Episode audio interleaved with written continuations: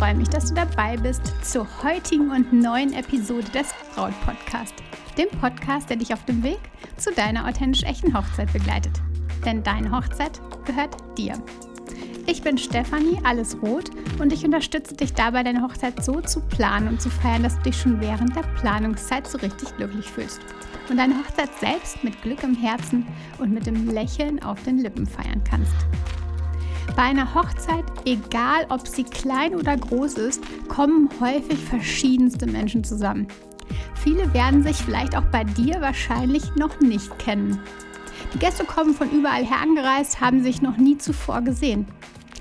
Und wie ist es? Kann und sollte man da etwas tun, um diese Situation eben zu lockern und alle miteinander bekannt zu machen? Kann es auf die Stimmung drücken, fragst du dich vielleicht, wenn sich die Gäste eben noch nicht kennen? Helfen zum Beispiel gemischte Tische? Da dieses Thema eins ist, was viele verlobte Frauen beschäftigt und ich erst letzte Woche während eines Calls genau diese Frage hörte, geht es in dieser Episode für dich genau um diese Thematik. Hast du Lust? Wenn ja, dann geht's direkt los.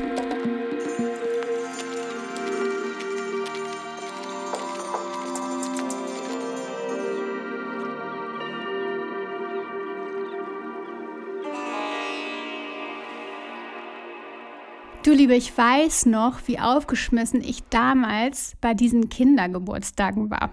Es gab die Geburtstage, wo ich mich direkt heimisch gefühlt habe, wo ich angekommen bin und die Jacke an den Haken gehängt habe und es war direkt so nach Hause kommen. Und dann gab es die Feiern, wo ich manchmal eben nur den Gastgeber kannte, die Gastgeberin kannte.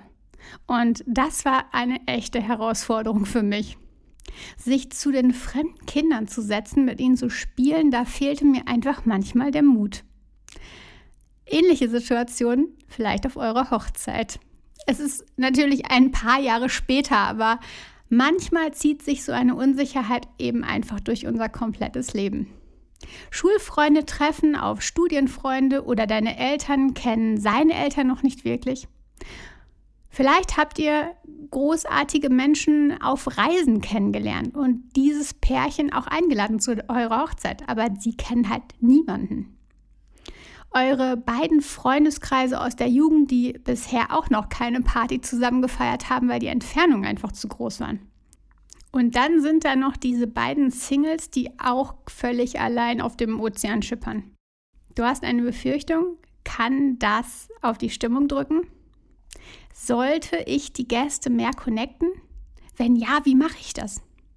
Lass uns mal genau in dieses Thema ein bisschen Licht bringen und lass uns genau dieses Thema ein bisschen beleuchten. Ein bisschen drauf eingehen, denn diese Sorge sollte dir definitiv genommen werden. Eine beliebte Idee, die ich immer wieder lese, mischt die Sitzordnung wild durcheinander. Dann werden die Gäste schon zwangsläufig ins Gespräch kommen. Aber du Liebe, ich sag dir etwas. In den meisten Fällen ist das absolut gar keine gute Idee. Zwei langjährige Freundinnen von dir gemeinsam an den Tisch mit deinen Cousins oder alle Großeltern zusammen, alle Singles an einen weiteren Tisch. Die Gäste, die du eingeladen hast, die ihr eingeladen habt, kommen gerade erst zusammen an einem neuen Ort. Nach der ganzen Aufregung des Tages vorher Sie sind vielleicht angereist, ähm, Sie haben dann auch schon die Trauung mit euch erlebt, die hm, vielleicht auch emotional war und auf jeden Fall war sie auch was Besonderes. Und dann heißt es eigentlich erstmal runterkommen. Wenn Sie dann plötzlich mit einer nächsten Herausforderung äh, ja, beworfen werden, ähm, mit völlig Fremden an einen Tisch mit völlig Fremden umgeben, obwohl sie eigentlich schon gemeinsam ja mit der alten Clique am Tisch gesehen haben, mit Wein anstoßend, dann stößt das eben dem einen oder anderen doch manchmal sauer auf. Klar, sie haben sich darauf gefreut, irgendwie runterzukommen, ein bisschen zu entspannen und den Abend schön zu erleben und dann ist diese Herausforderung mit Fremden am Tisch. Okay, jetzt heißt es erstmal irgendwie da eine Verbindung schaffen, nicht stur da sitzen. Und das ist tatsächlich in so einer Situation erstmal eine Herausforderung, zumindest für viele. Machst du es den Gästen komfortabel, dann ist auch die Feier entspannter. Also eher bereits bekannte Menschen zusammensetzen? Aus meiner Erfahrung absolut. Sieh mal, dein Vater weiß zum Beispiel am besten, wie und was er mit deinen Großeltern reden kann. Er weiß, ob er sie unterstützen kann. Er weiß, dass dein Opa mal schlechter hört. Er weiß vielleicht auch, dass er denen das Dessert mitbringen sollte, weil sie nicht mehr so gut zu Fuß sind. Sie kennen sich einfach und er weiß, damit umzugehen. An einem Tisch, an dem sie fremd sind, fühlen sich deine Großeltern vielleicht eher alleingelassen und absolut unsicher. Gleiches gilt aber natürlich auch für deine Freunde. Natürlich gibt es die, die mit jedem direkt Brüderschaft trinken. Du kennst sicherlich auch solche Kandidaten und die ohne Probleme einfach die richtigen Themen für das Gespräch haben und wo es einfach fluppt. Aber das ist eben immer seltener. Wir verlernen die direkte Kommunikation leider auch immer, immer mehr und naja, Corona hat das Ganze nochmal verstärkt oder verstärkt es aktuell. So souveräner Smalltalk ist halt einfach nicht leicht. Also lassen wir es dann häufiger lieber. Wir könnten ja etwas falsch machen, wir könnten die falschen Themen treffen, wir könnten irgendwie ins Fettnäpfchen treten. Also lassen wir es dann und dann entsteht halt dieses berühmte peinliche Schweigen. Menschen, die sich bereits kennen, finden einfach viel leichter direkt Themen, worüber sie sprechen können. Und dann ist eben dieses peinliche Schweigen vermieden und es ist halt einfach alles gelassener. Die Stimmung ist gelassener die, die, ja, das, das Gefühl der einzelnen Personen, der einzelnen Gäste ist gelassener und die Allgemeinstimmung, du weißt es, das steckt sich alles an, ist viel positiver. Okay, aber wie verbindest du die Menschen denn nun? Was macht Sinn? Wie macht das Sinn? Macht das überhaupt Sinn? Absolut macht das Sinn. Du kennst es doch. Du bist neugierig und möchtest echt wissen, wer diese sympathische Gruppe dort hinten ist oder welche Verbindung die Dame im Sari zu Indien hat. Die Situation hatte ich übrigens selbst mal. Und häufig werden die Gäste, ja, hast du vielleicht auch schon erlebt, ähm, vor dem Essen einander vorgestellt, also vom Brautpaar. Das Brautpaar steht vielleicht auf ähm, und stellt nach und nach die Tische vor, stellt nach und nach die Personengruppen vor. Eine gute Idee. Aber da solltest du nicht zu sehr ins Detail gehen. Das zieht sich nämlich sonst enorm und das Essen wird kalt, der Caterer unruhig. Ich habe schon erlebt, dass tatsächlich jede einzelne Person vorgestellt wurde. Und das ist natürlich bei 50 Personen, 50 Gästen, eine ganz schön lange Zeit. Eine kurze Vorstellung pro Tisch ist absolut eine gute Idee. Es nimmt dir aber trotzdem natürlich wertvolle Zeit. Und die meisten Gäste haben danach eh wieder vergessen, wer denn nun wer war. Also, Idee, das grob zu tun, kannst du machen.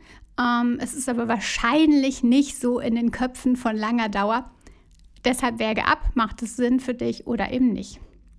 Eine schöne weitere Idee hat meine liebe Braut Caro mal umgesetzt. Sie hatte ein Who is Who Heftchen erstellt, ein Bild von jedem dort rein samt Namen, samt Verbindung zum Brautpaar und dann kam es samt einer ganz, ganz kurzen Bio bzw. Interessen, mm, die sie dort niedergeschrieben hat. Zwei, drei Worte mehr nicht. Da stand dann zum Beispiel Jana, die Cousine der Braut, studiert in Kopenhagen, klettert und segelt gern. So hatte zum Beispiel der Schulfreund des Bräutigam, der gerade einen Kopenhagen-Trip plante, direkt ein Thema und eine Ansprechpartnerin. Perfekt. Und wahrscheinlich hätten sie sich sonst niemals enthalten.